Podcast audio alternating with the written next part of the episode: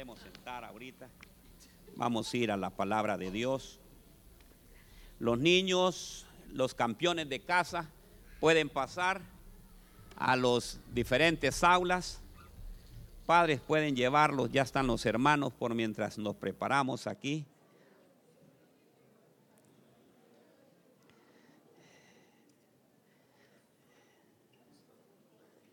Gracias, hermano Ángel.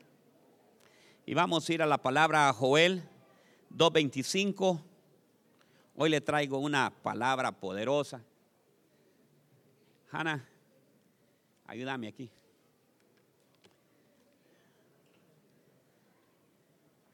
Los años que se han perdido. Gloria a Dios. Joel 2.25. Y vamos a leer la palabra en el nombre del Padre, del Hijo y del Espíritu Santo. Y dice la palabra, hermanos, vengan los de allá atrás, allá están. Vamos a platicar después del, del servicio, ¿verdad? Vamos, cada quien tome su lugar. Hay tiempo. Cuando estemos en el tiempo después del culto, vamos a estar ahí bien tranquilos. Joel 2.25, ¿lo tienen ya? Si me lo tienen, me dicen un fuerte amén. Solo dos lo tienen ahorita. Vamos a esperar a ver. Cuando tengan la palabra, me dicen amén. Bueno, ya, tres más. Dice la palabra, entonces os compensaré. Mire qué preciosa esta palabra. ¿ah? Os compensaré por los años que ha comido la langosta, el pulgón, el saltón y la oruga. Mi gran ejército que envié contra vosotros. Que Dios añada bendición a su palabra, ¿verdad? Yo lo tengo en esta versión que dice, yo restituiré los años perdidos que comió la oruga, la langosta y el pulgón y el revoltón, mi gran ejército que envié contra vosotros. Y, y, me fui a la palabra que es compensar, que es restituir. Dice que es volver algo a quien lo tenía antes. O sea que lo que tenía antes va a ser devuelto nuevamente. También lo encontré en otro diccionario y dice restablecer o poner algo en el estado en que antes tenía. Qué tremendo, ¿verdad? Entonces yo te hago la pregunta, ¿cuántos años llevas perdido de algo que te han robado? ¿Cuántos años ¿Cuántos años te han robado a ti algo? Israel tenía tantos, montón de años, ¿me entiendes? Y si ustedes leen el libro de Joel se van a dar cuenta por qué. Ellos habían hecho lo malo delante de Dios y Dios los había quitado todo tipo de bendición. Entonces es, una buena mañana el día de hoy para que hagamos un análisis nosotros y que digamos nosotros, pero ¿qué estoy fallando yo? ¿Por qué eh, eh, no, eh, esta situación que estoy pasando, qué es lo que es? ¿Qué es lo que está pasando? ¿Qué es lo que me está quitando? ¿Qué, ¿Por qué se me ha perdido eso? Y encontré varios ejemplos en la palabra de Dios. Fíjese que encontré que el, enfoque que le voy a dar es lo siguiente. Todo lo que se pierde en un lapso de tiempo todo aquello que le roban por robarle eh, algo por una situación que, que, ocurrió. Y vamos a ir a la palabra Génesis 37, 33. Y dice la palabra así. Y él la conoció y dijo, la ropa de mi hijo es alguna mala bestia le devoró. José ha sido despedazado.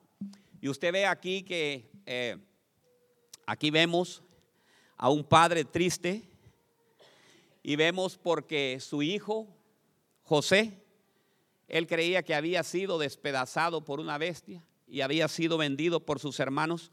Y, vemos aquí en José, yo el ángulo que le traigo hoy, usted conoce toda la historia de José porque hasta en escuela dominical se le enseñaron, ¿verdad? Pero el ángulo que yo le traigo es cuánto tiempo José le robaron sus sueños. José era un hombre de sueños. Había recibido muchos sueños. Pero él, a la edad de 17 años, ustedes saben, fue vendido llegó a donde Potifar, la pastora predicó el viernes y dio un bonito ejemplo. Pero yo le quiero llevar a este ángulo. Trece años le robaron sus sueños. Yo te hago la pregunta, ¿cuánto llevas tú de algo que te han robado? ¿Cuántos años? Y que nosotros todavía no superamos esa situación. A José le robaron 13 años. ¿Sabe lo que son 13 años? 13 años es tremendo, hermanos, es bastante tiempo. Sin poder ver el sueño que él esperaba. Muchas veces nosotros pasamos con sueños, que tenemos sueños, ¿verdad? Que tenemos que pasar y, nos decimos nosotros, ¿pero qué? ¿Por qué esto no me da resultado? Porque a otro rápidamente se le da esto. Y nosotros tenemos que hacer, pero siempre hay algo. Mire, no hay ninguna cosa. Decía la, pastora en el, en, el, en el culto del viernes, todas las cosas ayudan a bien a los que aman a Dios. ¿Verdad? Siempre hay algo. Hay una situación. ¿Por qué a nosotros nos pasa algo? Dice que José, ¿por qué había sido? ¿Por qué le quitaron? ¿Qué fue el problema que le quitaron los 13 años a José? ¿Sabe qué fue? Fue la envidia. O sea que la envidia, óigame bien, póngame mucha atención. La envidia hace que te quiten tus sueños. Y no solamente le quitan los sueños al que tiene envidia, sino también a la otra persona. O sea, a los dos. Porque el que tiene la envidia por estar pensando en lo que tiene el otro, entonces se le roba también. Roba su tiempo, y roba por estar viendo situaciones, porque nosotros a veces tenemos ese problema. Vemos que una mujer se casa con un hombre guapo, ya todo el mundo la desea ya. Porque eso es un espíritu de inconformidad. Un espíritu que está en nosotros, que carcome y no nos deja avanzar. La envidia es peligrosa. Y yo sé que el enemigo muchas veces por ahí se mete para querernos robar nuestros sueños. Diga, robar nuestros sueños. El Señor te trajo de una nación, no sé cuál será, pero cualquier, el cualquier, porque no solamente es la nación de un pueblo, de un lugar que vino, de una ciudad, pero el Señor te viene con un propósito y te trae con un propósito y el propósito es para bendecirte y no para maldecirte. Pero tú debes de rodearte y de ver siempre, tener los ojos puestos en Jesús, el autor y consumador de la fe. Porque si tú te rodeas, mire, el que se junta con patos, camina con patos, come con los patos, anda con los patos y canta con los patos, ¿qué es?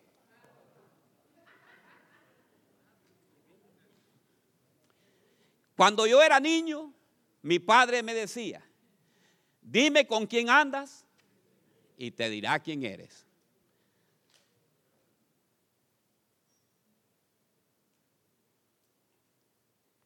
Porque nosotros a veces nos asociamos y nos ajuntamos con gente de mala influencia. Nos ajuntamos con gente chismosa, con chismosos.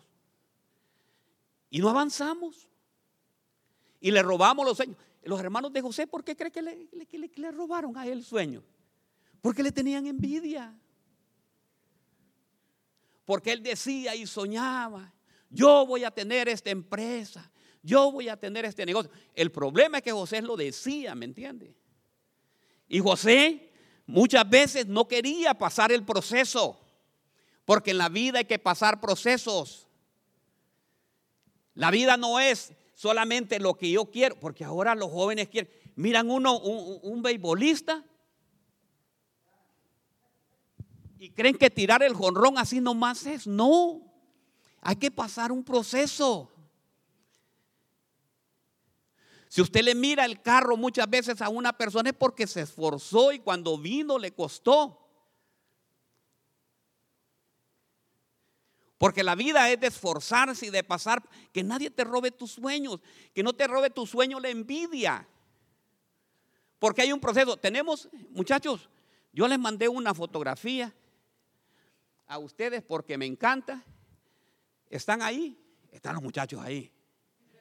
Ay, Dios mío. Mire, porque hay procesos en la vida.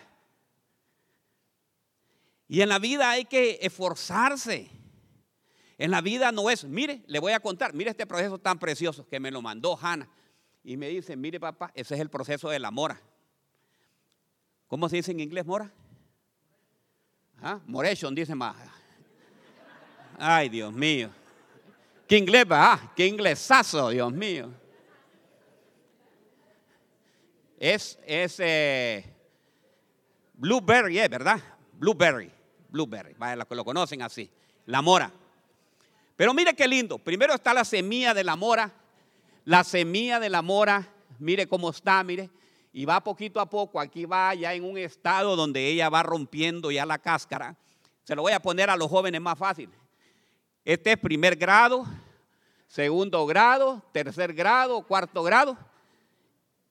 Hasta que llega, después sigue el colegio, la universidad. Y si no, de que alguna persona no puede estudiar, eso es primero comenzar pegando clavos, ¿verdad? De ayudante, andar jalando los eh, palos, pero no es que llega de gerente de un solo. Aló. Entonces, mire, el proceso de toda la mora como es, ¿ve? Para querer llegar a ser una suculenta mora, son 20 procesos, 19, 18, no sé cuántos tiene. Entonces el problema de José es que contó lo que quería y le tuvieron envidia. Entonces la envidia, no, no me la quiten muchachos, ahí déjenmela que está bueno, mire. Bien podía decir la mora, ¿verdad? En el estado de las flores. Qué preciosa me veo. Y aquí me voy a quedar. Diga conmigo procesos. Tengo que pasar estos procesos. A propósito, fíjese que para los que no están trabajando, voy a hacer un, pequeño, ¿cómo se llama? Corte aquí en eh, Grove City, hoy en la mañana estaba viendo, están pagando de 20 a 22 dólares la hora para aquellas personas que quieran trabajar ahí en la fábrica de ahí. Y solamente es, mire, ve, ese trabajo, hermanos, es como pegarle a, solo es de estar con una bolsita ahí empacando. Ya tiene. Y se aprende el negocio. Después, con los tiempos, hermano, va a llegar a ser manager. No pretenda ser manager primero, porque si no va a querer pegar el salto de la mora. Amén. Entonces, hermanos, 13 años. Las promesas del Señor son sí y amén. 13 años le robaron los sueños a José. La envidia, diga conmigo la envidia. La envidia hace que tú te pares y también paras a la otra persona que tienes. Y de repente paras a toda tu familia. Pero ¿sabe qué? Hoy es un día que nos vamos a sacudir. Diga, sí, vale así, mire. Hoy me sacudo esa envidia en el nombre poderoso de Jesús. Y voy adelante. Fíjense, les voy a contar. Cuando yo me gradué de ingeniero agrónomo, ¿de qué creen que me pusieron a mí? De bodeguero, hermanos. De bodeguero, me dijo el, dueño de la, de la empresa. Te voy a enseñar que vaya conociendo primero el control. Primeras entradas, primeras salidas. Oh, mi Dios, dije, yo no lo conocía muy bien. Y con mucha honra lo fui a hacer, mire. Ahí había que, hay que cargar aquellos cinco camiones. Ay, ahí vamos a cargar aquellos cinco camiones. Después me dijo, te voy a mandar de vendedor. Fíjate que tenés buenas actitudes. Pero había pasado un, diga conmigo, ¿cómo dice proceso en inglés? Process. Hay, hay process. Process. Es que muchas veces no le gusta en español. Process.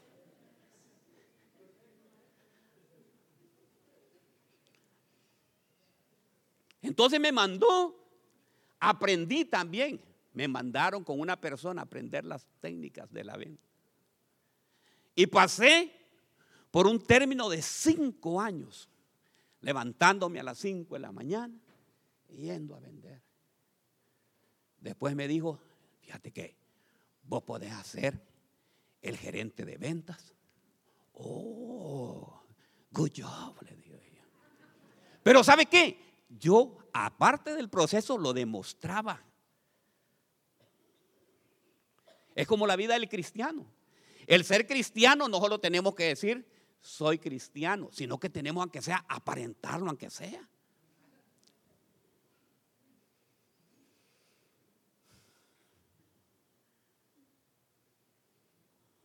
Está bonito el mensaje, ¿verdad? ¿Le gusta? Ok, entonces hermanos, y así pasaron 12 años para que yo llegara a ser el gerente general de la empresa. Pero diga, es un proceso, es un proceso y tenemos que pasar. Así es nuestra vida, así es. Todo lo que muchas veces a nosotros se nos pasa algo, pero es porque no queremos pasar ese proceso. Pero ¿sabe qué? Hoy es un buen día de sacarlos. ¿Quién tiene sueños? Fíjate que hoy voy a poner, hoy voy a poner, hoy voy a poner a, voy a venir acá. ¿Quiénes quieren ser empresarios? ¿Quiénes quieren ser empresarios? Usted quiere ser empresaria, ¿verdad? Ok. Hoy voy a llamar a mi hermano Marvin. Voy a llamar, no ahorita, ¿verdad? Voy a llamar a Paco. Voy a llamar a Manuel Otero. Gente que, que tienen empresas y han pasado, les ha costado.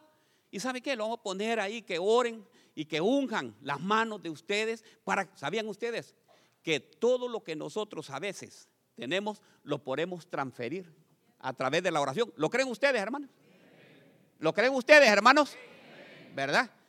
Voy a pasar a, a, mi hermana Egna hoy, tiene una gran habilidad en eso, para que ore por todas las mujeres que quieren emprender. Pero diga, tengo que pasar siempre, ¿por qué? Process, please.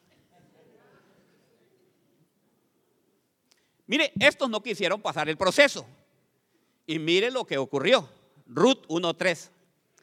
Y murió.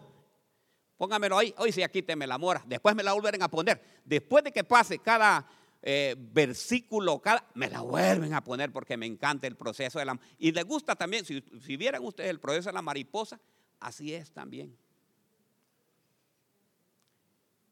Porque no podemos, ¿cómo nos vamos a comer el pastel de un solo, hermanos? No se puede, ¿verdad? Y murió Elimelech, marido de Noemí, y quedó ella con sus dos hijos y ellos se casaron con mujeres moabitas. El nombre de una era Orfa y la otra era Ruth. Y habitaron allí unos diez años. Y murieron también los dos, Malón y Kelión. Y la mujer quedó privada de sus dos hijos y de quién? En diez años le habían robado su familia.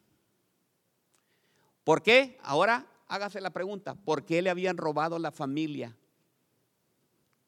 a Noemí? Por tomar malas decisiones, diga conmigo, por tomar malas decisiones.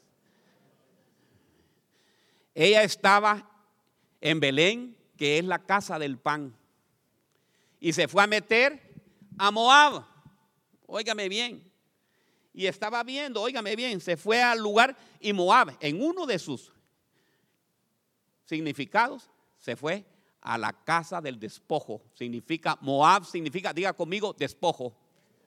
De la casa del pan, que es el alimento, del alimento se fue al despojo. Por 10 años la despojaron. Porque sabe qué, nosotros tomamos determinaciones, nosotros nos roban y muchas veces nos roban las cosas porque nosotros queremos que nos roben porque tomamos malas decisiones. El Señor lo trajo aquí a Columbus, Ohio. ¿Qué es aquí en Columbus, Ohio? Aquí hay un montón. ¿Creen ustedes que aquí hay un montón de diversión en Colombia? Es que no nos gusta Colombia, Ohio, porque aquí no hay diversión. Aquí es precioso, hermano. Fíjese que yo tengo ya 15 años y yo todavía no termino de conocer Columbus, Ohio. Me fui a meter el otro día a una clínica que me mandaron. Yo nunca había entrado por esos lugares. Aquí hay lugares, hermanos, tremendos, preciosos ríos enormes. Ahí dicen que hay unas cavernas que yo nunca he ido, ¿me entiendes? Entonces, hermanos, ella no tomó la decisión y le dijo, la crisis, ¿qué es lo que había ahí? Había crisis.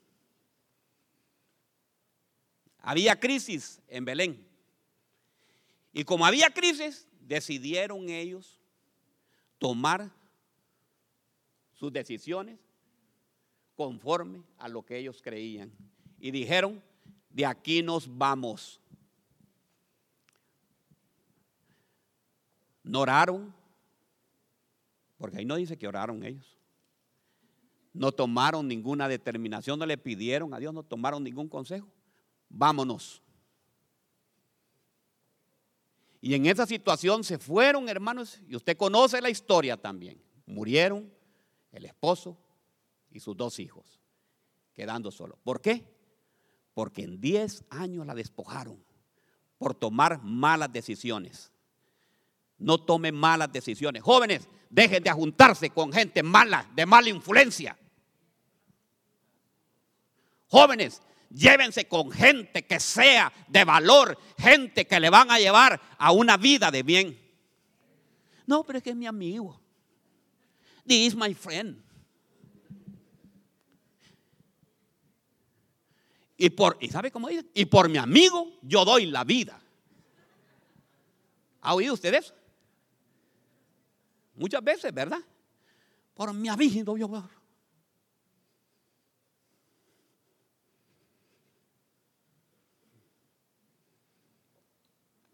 Yo veo que no le gusta. Diez años salió de la casa y regresó vacía, sin familia, por tomar malas, diez años de despojado para, para su esposo, diez años le despojaron a sus hijos, diez años le despojaron a toda su familia. Ah, es que, es que el pastor lo que le gusta es que no, yo no que me gusta, es lo que digo. Lo que a mí me gusta, ¿sí sabe qué es? Predicar la palabra de Dios. Porque la palabra de Dios es viva y eficaz. Y es más cortante que una espada de doble filo, pero es la palabra de Dios. Hermanos, yo les quiero decir algo, todos los que están acá. ¿Quieren ustedes la mejor guía, el mejor consejo? No se deje aconsejar de amigos, hermanos. No se deje aconsejar de nadie, déjese aconsejar lo que dice la palabra de Dios. La palabra de Dios le va a dar, es la mejor brújula que hay. Lo va a llevar por el mejor camino. Porque dice la palabra de Dios, yo soy el camino, la verdad y la vida. Y nadie viene al Padre si no es por mí. Ahí va a encontrar, ahí va a encontrar la mejor decisión. Venite para Miami, que aquí en Miami está mejor. Sí, es cierto. Está más lleno de perdición. Va a ir al despojo, ahí lo van a despojar. Ay, pastora, ¿a usted qué le gustaría ir? Llegó a tal grado que dijo Noemí, llame mi amargada. ¿Y sabe a quién le echó la culpa? A Dios. Dios me despojó. Cuando así, cuando nosotros no aceptamos las realidades de nuestras decisiones, culpamos siempre a algo. Y normalmente le echamos la culpa a Dios.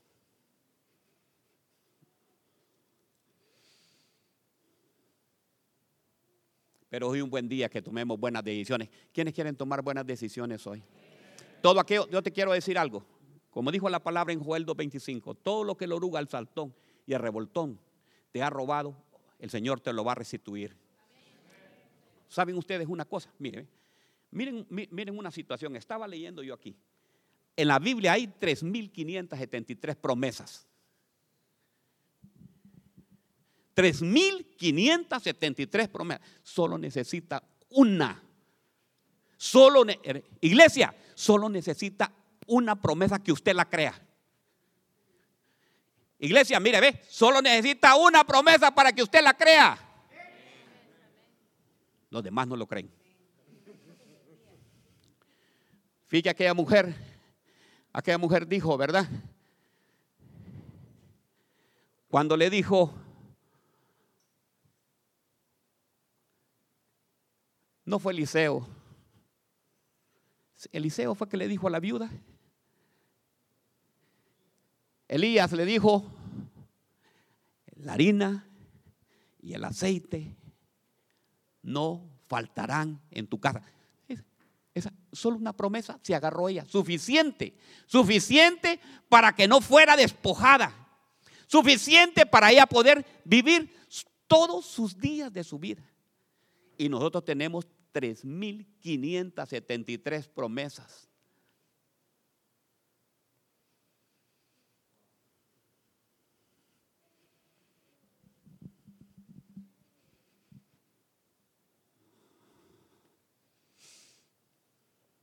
Y sabe que es lo precioso de, de, de Noemí que yo veo de Ruth, de Noemí que se, se, ella se, se reconcilia después con el Señor. Le mandó una nueva nuera. O sea, no se enojen las, las, las, las, las sueras con las nueras, ni con los hijos tampoco, con los, con los yernos. Tal vez es la bendición que Dios le trae, ¿me entiende? Es un pleito de las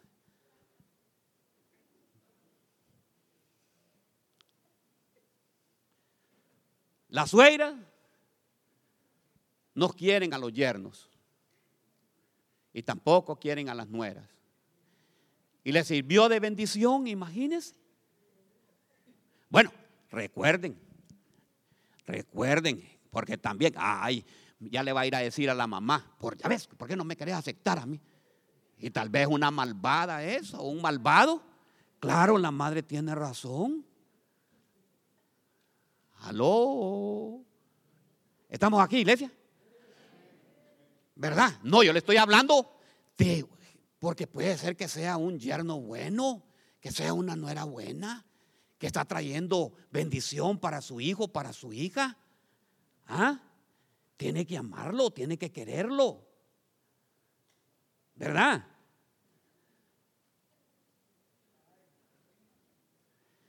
Suegras, digan amén. Ni una suegra. No quieren a los yernos. Suegros, digan un amén por las nueras. Padre, en el nombre de Jesús, vamos a tener que orar por usted. Vamos a entrar en ayuno para que puedan creerle, Padre. En el nombre poderoso de Jesús.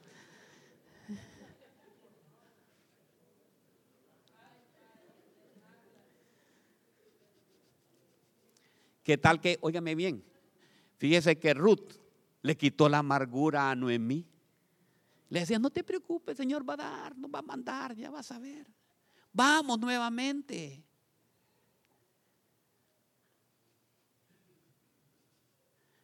Porque claro, tenía una gran eh, eh, eh, nuera. Tu pueblo será mi pueblo, tu Dios. Así deben de ser los hombres cuando muchachas si tienen novio y, el novio es inconverso, que no ha venido a los pies de Cristo, no espere que se convierta hasta después de que se case, tráigalo antes. Usted le tiene que decir, ¿me querés? ¿Me querés? Sí, me, ok, te quiero ver en la iglesia todos los domingos. Es la prueba de juego. Si no viene, sorry baby, y no viene a discipulado, peor.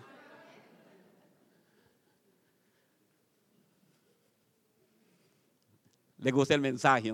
Es que yo lo veo así. Mire, ve, hay unos que lo veo riéndose así. Una risa hipócrita. Y hay otros que tienen una cara como cuando el gobierno, cuando la oposición ¿Ha visto usted lo, lo- lo de la oposición? Cómo miran al gobierno que está en el poder, ¿va? Estos ladrones corruptos y todos son corruptos y el otro, cuando llegue el otro, después los otros dicen, "Ay", y no es a la nunca acabar eso. No odien, hombre, no odien a las a los a los yernos, es que es bien difícil, va, yernos y nueras, yernos y nueras, así es. ¿Sabe qué? Tenemos que disfrutarnos. Hoy es un buen día que disfrutemos con nuestra familia. ¿Quiénes creen que es un buen día que disfrutar con nuestra familia? Disfrútelo en el nombre poderoso de Jesús.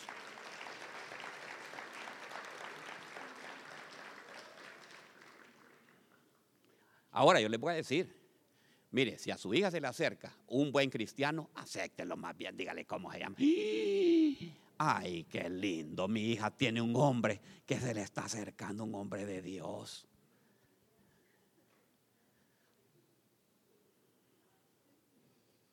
Todos quedan pensando, ay Dios mío. Ok, mire, vámonos, salgámonos de aquí, ¿verdad? ¿Verdad? Hagamos, metamos cambio aquí, ¿verdad? Y nos vamos ahora, mire, aquí fue despojado. A este le robaron los sueños por una enfermedad. Lucas 8:43. Vamos, Lucas 8:43. Está bonito. Póngame siempre la mora para que está. Fíjese que yo cuando estaba en la escuela, los, que, los los que tal vez, es que ahora yo no sé si les enseñan o no les enseñan, ¿me entiendes? Pero, pero recuerdan ustedes cuando estábamos en la escuela nos enseñaban a nosotros unos como trabalenguas. Cuando el amor estaba en su lugar, vino la mosca a hacerle mal, la mosca al amor, el amor estaba en su lugar. No sé cómo que decía, ¿recuerdan ustedes? No, creo que ustedes no. Ustedes estudiaron en el tiempo donde no se estudiaba, ¿me entiende? Donde no les enseñan nada, ¿verdad? Entonces, eso la profesora nos enseñaba, ¿sabe para qué? Para que tuviéramos la habilidad de poder a, captar y poder también grabar ahí en la mente, porque después, fíjese que de la, le voy a hacer aquí este, este lapso aquí, después de la mosca vino la araña, y entonces decía, la araña, la mosca, la mosca, la mora, la mora estaba en su lugar, algo así, bien bonito era, ¿me entiende? ¿Le enseñaron ustedes? Padre, en el nombre poderoso de Jesús, te pido que mandes una educación, Padre Santo, fuerte y grande para estos nuevos jóvenes. Lucas 8:43. Y una mujer que había tenido un flujo de sangre por cuántos años? Óigame bien, hermanos. Una enfermedad que le había quitado los sueños. ¿Por cuánto? Yo no sé quién está enfermo aquí. Yo no sé qué enfermedad es que tú vienes cargando desde hace años. Pero hoy es un buen día para decir, Señor, yo quiero que todo lo que la oruga, el saltón, el revoltón, tú me la restituyas hoy en el nombre poderoso de Cristo Jesús. Tú conoces tu situación, yo conozco mi situación. Y una mujer que había un flujo de sangre por 12 años y que había gastado en los médicos, se puede imaginar, hermano, enferma y todo el capital, ore, oremos para no caer en manos de doctores ni en manos de abogados. Porque ¿sabe qué? Nos van a despojar todo lo que tenemos. Ay, Dios mío. Bueno, aunque me vean, son unos pícaros. Caer en manos de esos bandidos.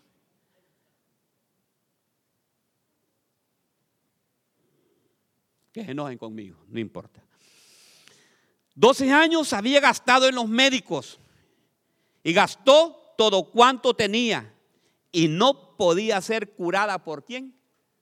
Por nadie.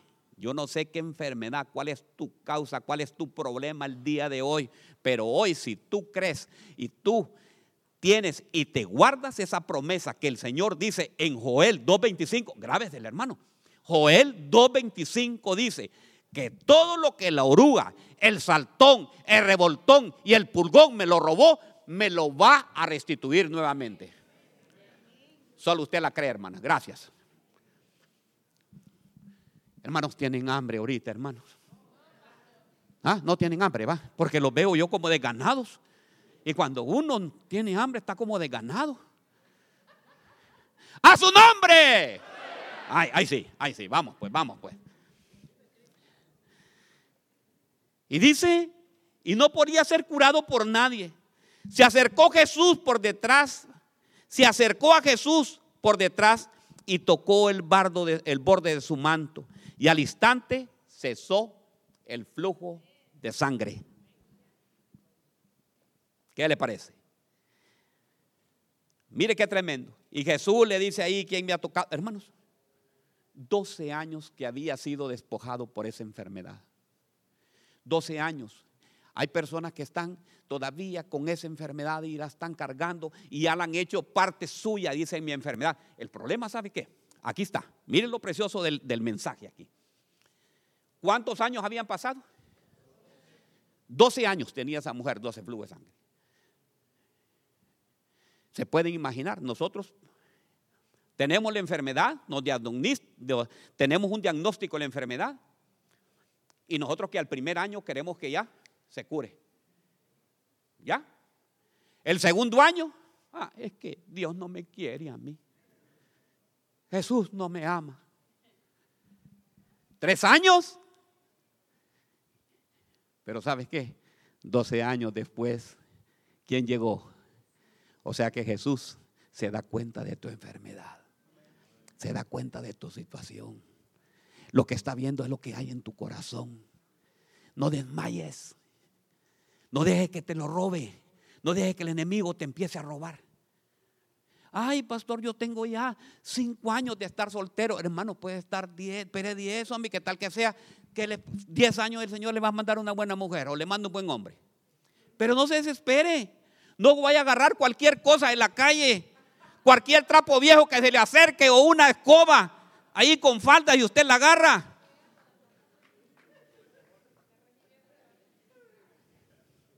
Porque les entra una desesperación, hermano. Y cuando ven aquí y cuando ven que vienen para acá los novios, pam, pam, pam, pam. Y yo cuando, Señor, me voy a casar. Y ahí vienen los novios, los otros.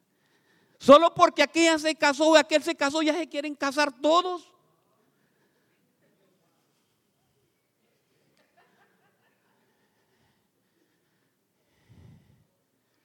Si es el propósito de Dios, Dios tiene preparado ese príncipe para ti. No lo que tú digas, sino que cuando tú vienes al altar y le dices, Señor, ¿dónde está mi príncipe?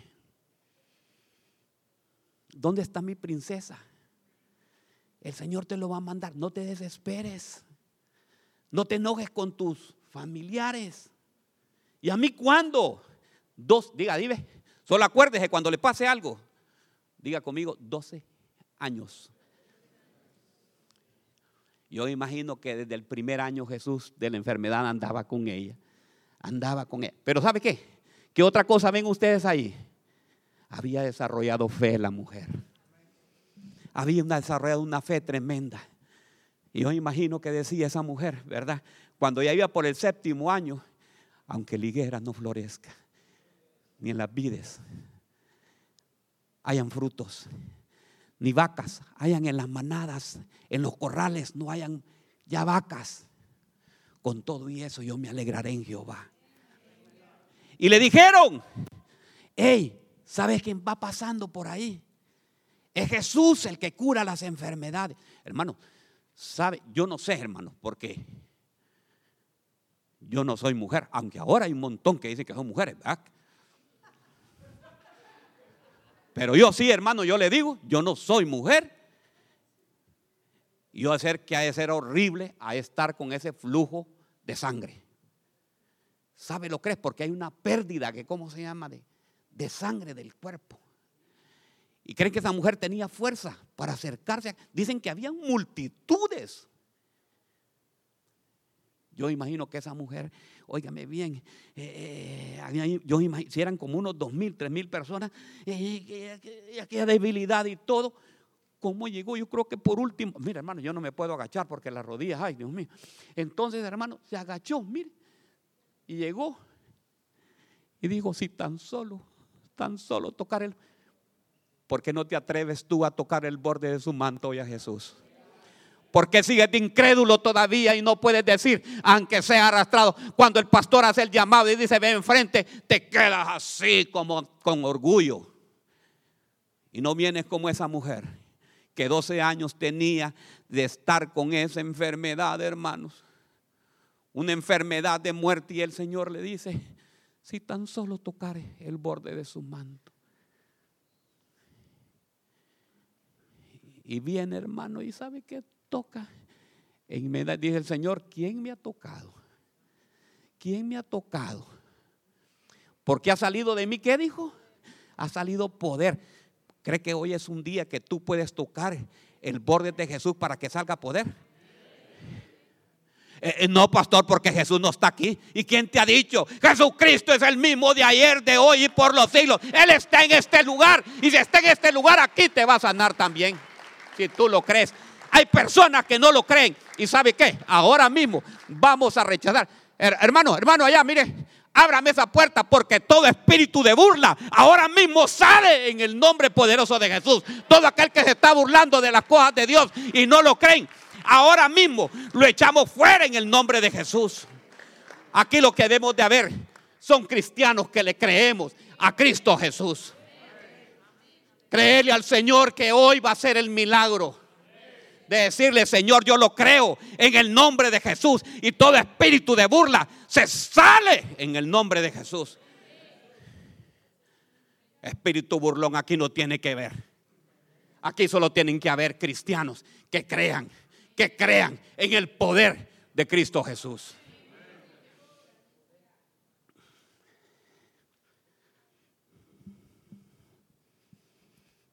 Mire qué precioso.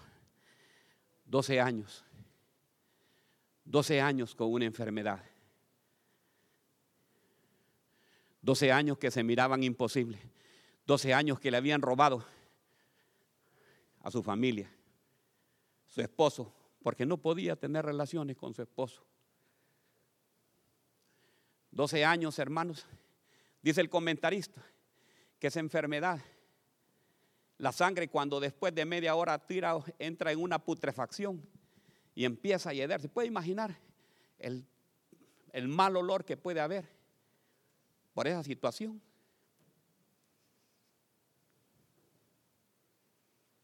Mas sin embargo, veo a una mujer de mucha fe. Había, había formado fe.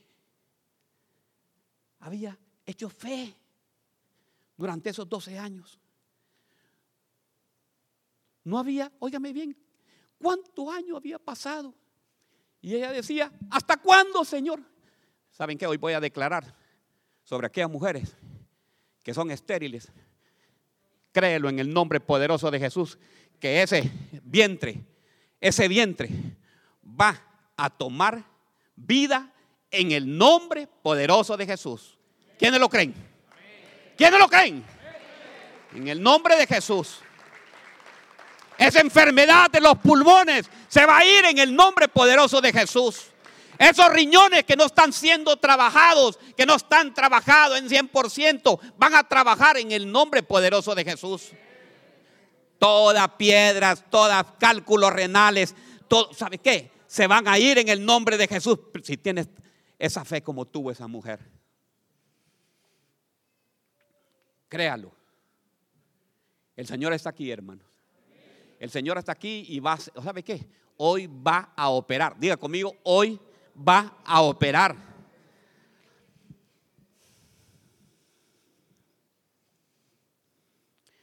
Lucas 13:30.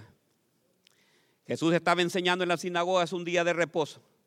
Y había una mujer ahí que durante 18, ¿cuántos? 18 años. Me trajeron agua, hermano. Ah, diga conmigo, 18 años había tenido una enfermedad causada por un espíritu inmundo. Diga conmigo, espíritu inmundo. Había estado encorvada. Diga conmigo, encorvada. Ve que hay enfermedades también espirituales. Hay enfermedades causadas por espíritus inmundos. Yo le tengo preparado ese, mensaje. echando fuera la inmundicia. Yo se lo tengo ya preparado y se lo voy a dar en otro. Y dice que había estado encorvada y de ninguna manera se podía enderezar. Cuando Jesús le habló, la llamó y le dijo, mujer, has quedado libre de tu enfermedad. Igual, 18 años. Y Jesús cuando la vio, le dice, has quedado libre de tu enfermedad. Y puso las manos sobre ella. Y al instante se enderezó y glorificaba a Dios. ¿Qué hizo ella? Se enderezó.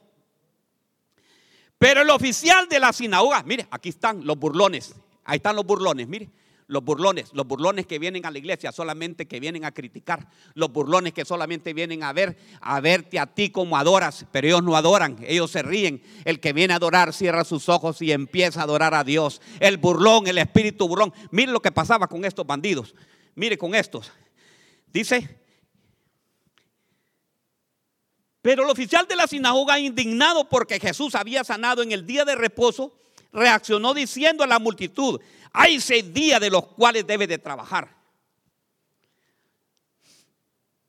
Venid pues en esos días y sed sanados, y no en el día de reposo. Entonces el Señor le respondió y les dijo, diga conmigo, hipócritas, hipócritas. No desata cada uno de nosotros su buey o su asno del pesebre en el día de reposo y lo lleva a beber.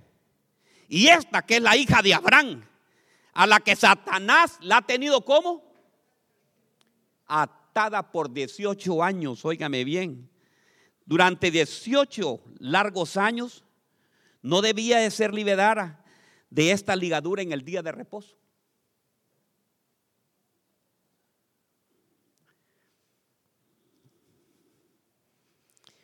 Para la mujer que tenía de estar encorvada 18 años, se pueden imaginar, fíjate que esa mujer no podía ver el sol. Hermano, es que ustedes creen, mire, yo creía, yo pensaba que esta persona era así, mire. Así encorvada, ¿verdad? No, hermanos. Ella se llama la enfermedad de Potts. La enfermedad de Potts es así, mire. Está así, esto no lo puede levantar y anda así, mire, caminando. Por 18 años viendo solamente para el suelo. 18 años solamente viendo al suelo. Dice que, dice el doctor, ahí, tengo el nombre, el doctor, que no se puede levantar, no puede ver el sol. Nosotros creemos, yo, yo, me imagino, ah, está encorvada, entonces que era así, ¿ve? No, hermanos, así es bonito, ¿me entiende? Es doblada completamente porque ya su columna se pega y no puede enderezarse. Por 18 años. 18 años que le habían robado a esta mujer. Dice que esta mujer tenía lo que hoy se llama sifoescoliosis. Sifoescoliosis. El doctor James Roger, cirujano ortopédico, dice que en Estados Unidos que es una enfermedad que se llama el mal de Pot, que no se puede enderezar su columna se pegó. ¿Conoce gente? Yo conozco gente que así anda caminando. Miren lo que le habían robado a esta mujer. 18 años, un espíritu inmundo. 18 años de no poder levantar la mirada en el ámbito espiritual. Hay gente que le está acusada y que el Señor, el, demonio lo sigue acusando y no puede levantar su mirada. Hoy es un buen día de decir, hoy me levanto en el nombre de Jesús. Y el Señor te está diciendo el día de hoy, iglesia, levántate en el nombre poderoso de Jesús. Levántate, iglesia. Levántate, iglesia. Levántate, iglesia. 18 años de no poder levantar su mirada. 18 años de no abrazar a su familia. ¿Se pueden imaginar, hermanos? 18 años, no. Hermanos, si nosotros estamos sanos, hoy es, es un buen de decirle, Señor, gracias, Señor. Tal vez a, ti lo, que te pasa que te, tuviste una mal disolución con algún novio. Hermano, pero no, te, no, no tienes que por qué morirte. Hay personas aquí, hermanos, que la, el papá y la mamá se esfuerzan, les dan comida, les dan vestido, les dan educación, les compran televisión, les compran teléfono, les compran, ¿cómo se llama? Eh, esos juegos, hermanos, el, el PS4, PS5, qué sé yo. Y todavía están de rebeldes. En vez de darle gracias a Dios. Es my choice. Yo voy a hacer lo que yo quiera. No. Hoy es un día que te conviertas hoy a tus padres, que te arrepientas y que les digas de bien que estamos en este país, actuamos de una forma en contra de la voluntad de Dios. 18, se pueden imaginar. Hermanos, si te pegó gripe y estás bien, levanten las manos, a ver. Ah, no tienen manos. Ay, Dios mío, ya estaba preocupado y empezar a orar ya. Pónganse de pie y levanten sus pies. Mire, es que, es que, mire, le voy a contar. Lo más malo que hay en nosotros los cristianos es que somos desobedientes. Levántese y diga, pégase un estirón así, ¿ve? Gracias, Señor, diga, gracias, Señor, porque estoy con vida, Padre. Estoy bien, estoy de salud. En el nombre de Jesús. Dieciocho años, hermanos. Siéntense ya, pueden sentarse. 18 años.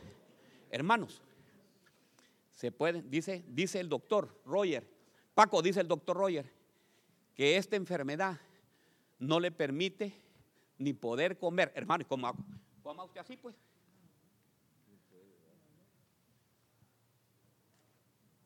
18 años sin poder comer bien sin poder disfrutar esos alimentos. Y ahora nosotros como votamos, eh, te invito a comer eh, eh, allá a McDonald's. ¿Cómo? McDonald's. ¿Y vos qué crees? Solo acuerde, cuando lo inviten a comer, solo acuerdes el encorvado hermano que por 18 años. Cuando su marido le diga, esta comida no me gusta, 18, acordátela. Sin poder comer bien. 18 años. Dice que no se puede dormir. ¿Y cómo se va a acostar, Y para bañarse, para abrir el chorro.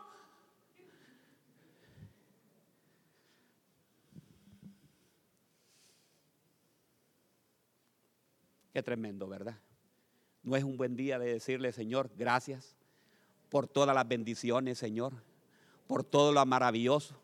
Es cierto que estoy pasando situaciones, no tengo dinero ni nada que dar.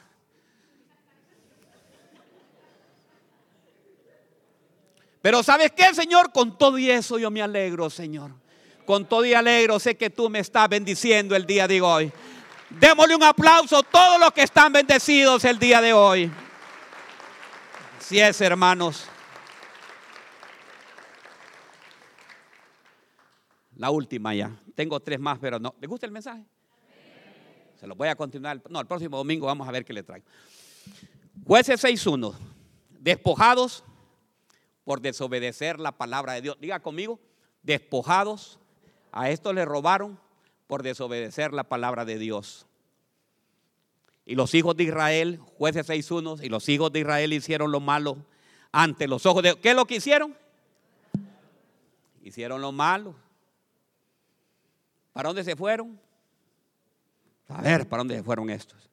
Y el Señor los entregó en manos de Madián por cuántos años? Siete años. Por siete años los despojaron, óigame bien. Mire, sigamos leyendo. Y el poder de, de Madián prevaleció sobre el Israel. Por causa de los madianitas, los hijos de Israel se hicieron escondites en las montañas y en las cavernas y en lugares fortificados. Porque sucedía que cuando los hijos de Israel sembraban, miren lo que viene aquí, los madianitas venían con los amalecitas y los hijos del oriente y subían contra quién? Contra ellos. acampaban frente a ellos y destruían el producto de la tierra hasta Gaza y no dejaban sustento alguno en Israel. Mire lo que le dejaban de sustento. Aquí lo subrayé. Quiero que usted lo subraye también lo que sigue. Mire lo que le, lo que le quitaban. Le quitaban asnos, ni asno, porque subían con su ganado y sus tiendas y entraban como langostas en multitud.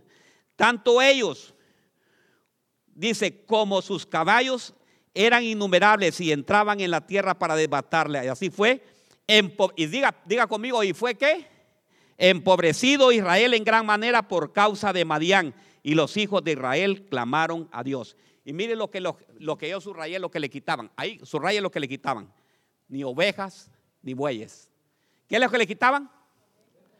Aquí le traigo un mensaje precioso. Aquí termino y culmino con esto. Tengo más, pero mire lo que quiero que observe. Número uno, siete años. Mire por qué. Porque dice que hicieron lo malo delante de Dios. No agradaban al Señor. Y dice que subían y les quitaban asnos, ovejas y bueyes. Aquí viene lo precioso del mensaje. ¿Cuál era la ofrenda que presentaban ellos? ¿Cuál era la ofrenda que presentaba el pueblo de Israel? Eran ovejas y bueyes. ¿Sabe por qué estaban siendo despojados y empobrecían?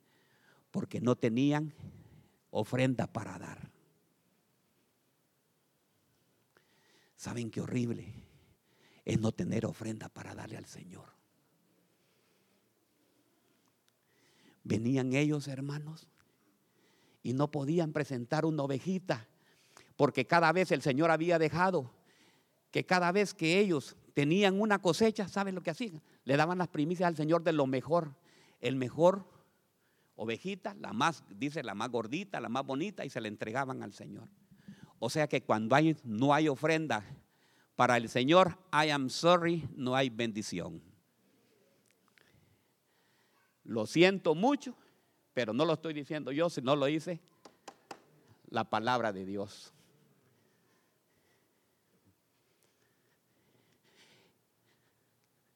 La ley de la siembra y la cosecha, no soy ni el pastor, ni el apóstol, ni nadie la puede quitar, porque es una ley.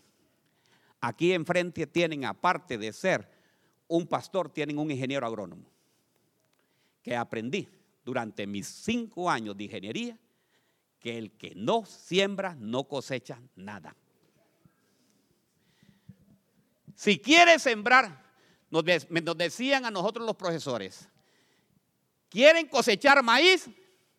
Sí, agarren los tractores y aquí está la semilla. ¿Qué cree que sembrábamos nosotros? Semilla. Si no sembrábamos nada, no tuvíamos qué?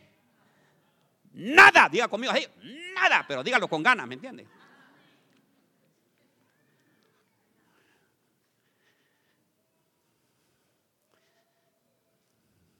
Entonces, para cosechar hay que sembrar. Qué horrible, digo yo.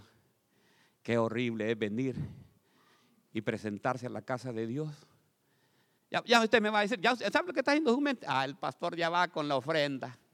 Ya va, ya va. Yo lo que le quiero enseñar, ¿sabe qué? A que nunca, ni el, que no venga ni el oruga, ni el saltón, ni el revoltón a robarle las cosas. ¿Sabe por qué? Porque es una ley. Diga conmigo, es una ley. No la ley de antigua, sino que es una ley de parte de Dios, la ley de la siembra y la cosecha.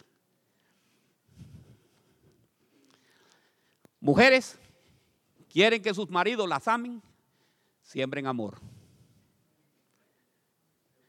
Siembren amor. Porque el que siembra amor, ¿qué va a cosechar?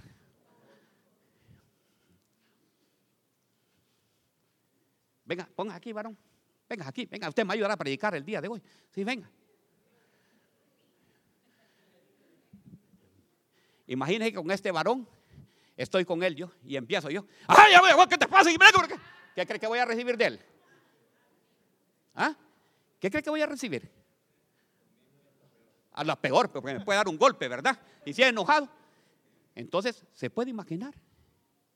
Esa es la ley de la siembra y de la cosecha. El que siembra amor, recibe amor. El que, el que siembra cariño, recibe cariño. ¿Quiere que su esposa la abrace?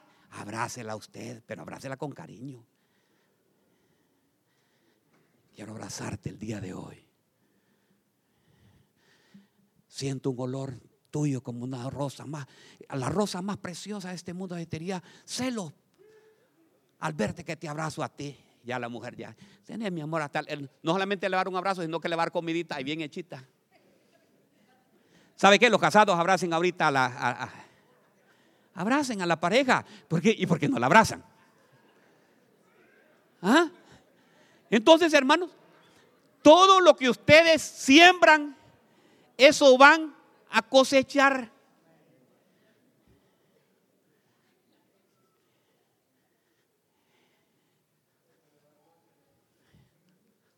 ¿Aló? ¿Estamos aquí? Entonces, hermanos, dice la palabra de Dios. Oye, mire, ya la ofrenda ya pasó, ya. Para el otro domingo, a ver si se acuerda usted. Si no, olvídelo también, pues. Traer los diezmos al alfolí. ¿Y ahí qué sigue? Para que haya que. O sea, el Señor le está diciendo. ¿Quién me pone cinco dólares aquí para sembrar ahorita? No, pero uno, no solamente, no, no lo estoy agarrando. Te Paco, póngame cinco dólares ahí. Traer, siempre, siempre, siempre ahorita, pues. Ahí está, ¿ve? Ya sembró, ¿ve? Traer los diezmos al alfolí. No los voy a agarrar, Paco, ahí lo voy a tener. Para que haya alimento en casa, dice el Señor. Probadme en esto. Probadme en esto. Probadme en esto, dice el Señor. Nunca lo dice en ningún otro lado, solamente la única vez que lo dice. Si no, os abriré las ventanas de los cielos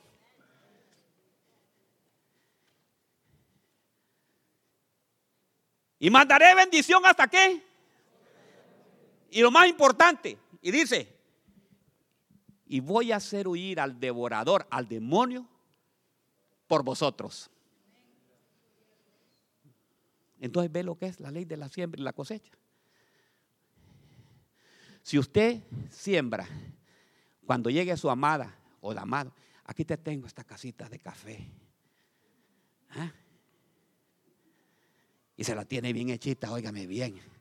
Y si le gusta la cremora, le pone cremora y le pone, tené mi amor, aquí te tengo, mira. Entonces, ¿qué cree que va a decir el, que va a decir el varón o qué va a decir la mujer? ¡Ah! Dios mío, qué golpe el que me dio. Entonces usted le dice, ¿sabes qué? Te voy a ir a comprar los zapatos que tanto has esperado. ¿Son así los varones?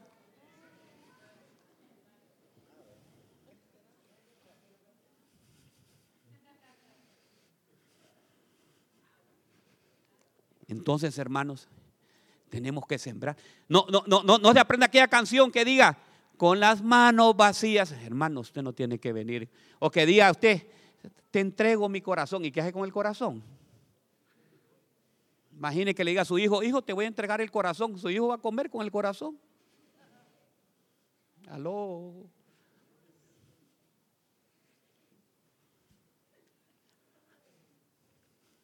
¿Verdad?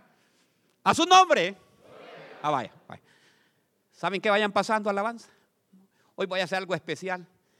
Tenía otro, otro, otro, otro más, fíjese. Tenía ahí que bien precioso, hermanos. Si no sembramos, no, hermano, es que después se enojan, supiera, después se enojan conmigo, después dicen, no, pastor, ya no vuelvo, ya no vuelvo a venir aquí a la iglesia porque usted después de las 12 se quede y empieza. Y está dejando recibir la bendición. Pero ¿sabe qué? Es que sabe que quiero hacer algo muy importante el día de hoy. Hoy quiero bendecir a todos, hermanos. Hoy quiero ungirlos. Hoy quiero ungirlos. Hoy me van a hacer fila. Miren, los que están en esta fila, vamos a hacer. Yo voy a poner a los hermanos que tienen. ¿Quiénes son los que tienen? Pero que tienen negocios, que están prosperando, que están bien, que el Señor los está bendiciendo. ¿Sabe qué? Van a venir a ser bendecidos. Oiga bien, a hoy vamos a hacer una transferencia, una transferencia de poder de parte del Señor a aquellas personas que quieren emprender. Pero, acuérdese Sí, lléveme, póngalo acá. Pero ¿sabe qué? Pase procesos. Si algo usted lo desconoce, hermano, ¿cómo lo voy a poner yo de gerente de, de algo si usted lo desconoce? Tiene que conocer primero eso. Entonces, ¿sabe qué? Hoy vamos a hacer algo muy especial. Número uno, voy a comenzar. Aquellos que tienen fe, tanto como la mujer de 12 años, como la, mujer de 18 años que estaba encorvada. Y decir el día de hoy, Señor, me han despojado por 12, yo no sé, usted dígase por internamente, me han despojado a mí, le voy a contar, a mí me despojaron por siete años. Por siete años me dijeron los doctores que no podía tener hijos. Porque se nos murió con la pastora un niño y nos dijeron que genéticamente la pastora no servía para tener hijos. Y mire, ¿dónde está Janita? Ahí está Janita, mire. Es el producto de ello, mire. Porque, ¿sabe qué? el Señor me pasó en un proceso. Y ese proceso, ¿sabe de qué fue? De ayuno y oración. Pero no fue, no fue al momentito. Ya al primer año, ya, ay, sí, Señor. Gracias, Señor. Microwave. No. Pasó el primer año. Y el médico en Los Ángeles me dijo, I'm sorry, es muy bonita tu esposa, pero no puede tener hijos. Yo le dije, diablo mentiroso, si el Señor me la dio, es fructífera. Y es como las hebreas, fuerte, y va a dar hijos. Y pasó segundo año, tercer año. ¿Y sabe qué? En ese proceso fue cuando más servía al Señor. Porque me decían, vámonos para la playa. No, yo tengo que ir primero a la casa de Dios. Porque el Señor me estaba probando mi corazón. Yo era el primerito que llegaba a la iglesia y me ponía en, en las, ahí esperando, ¿me entiende? Porque para mí lo más importante es lo que dice, amarás al Señor, tu Dios, con toda tu fuerza y con toda tu alma. Y le dije, Señor, esa enfermedad que la pastora tiene ahorita va a desaparecer en el nombre poderoso de Jesús. Llegó el cuarto, el quinto año y nada. En el séptimo año, Vivian, venga, venga, mi hija. Venga, Vivian, venga, Vivian, Vivian es, es mi hija mayor. Vivian le lleva, Vivian le lleva, Vivian le lleva siete años. Siete años le lleva, ¿verdad? Exactamente a Hannah. Y Vivian me decía, papi, papi, hasta ganas de llorar me dan, papi, ¿cuándo voy a tener un hermanito? Y de verdad le voy a decir la verdad. Yo decía, ya hija, ya va a ver, ya va a ver, va a venir. Porque veníamos juntos aquí a Estados Unidos, ya miraba a las demás familias que tenían hermanitos. Yo le decía, Señor, ¿cuándo me vas a dar ese niño? Ya, hija, está bien. Y, y de ahí, óigame bien. Un día el Señor me dijo en un sueño, veo a la pastora con un niño, con un niño cargado. Y dice, es el momento de que van a tener un niño. Y le digo a la pastora, entramos en ayuno y en oración. Y mire, ahí está Hannah. Cuando Hannah nació, fue rodeada, hermanos, por más de 12 médicos. Porque clínicamente, como dicen los médicos, no podía tener hijos y se venían, venían con defectos. Y después, hermanos, me mandó a Joelito, vení Joelito, venite hijo, venite, no le gusta Joel, vení hijo, vení solamente. Y mire, mire, mire cómo me lo mandó, mire, me lo mandó chiquito. Y mire, ¿sabe por qué? Porque, ¿Y sabe por qué te paso, Joel? Porque quiero dar el testimonio. Mire, porque quiero dar el testimonio, ¿sabe qué? que lo que Dios hace, lo hace perfecto. Cuando el Señor sana, sana por completo. Gracias, hijo. Cuando el Señor sana, sana por completo. Pero ¿sabe qué? Esto es de tener fe. Es de tener fe. Todos aquellos que están enfermos, todos aquellos que están cargando aquella enfermedad, ¿sabe qué? Vengan los ancianos primero, los ancianos de la iglesia. Llámenme los ancianos de la iglesia, donde estén los ancianos, tráiganme. Porque dice la palabra de Dios que los ancianos van a ungir con aceite. En las manos me van a ungir. Vengan los ancianos, vengan, vengan para acá. Vengan para acá. ¿Saben qué? ustedes le van a poner aceite.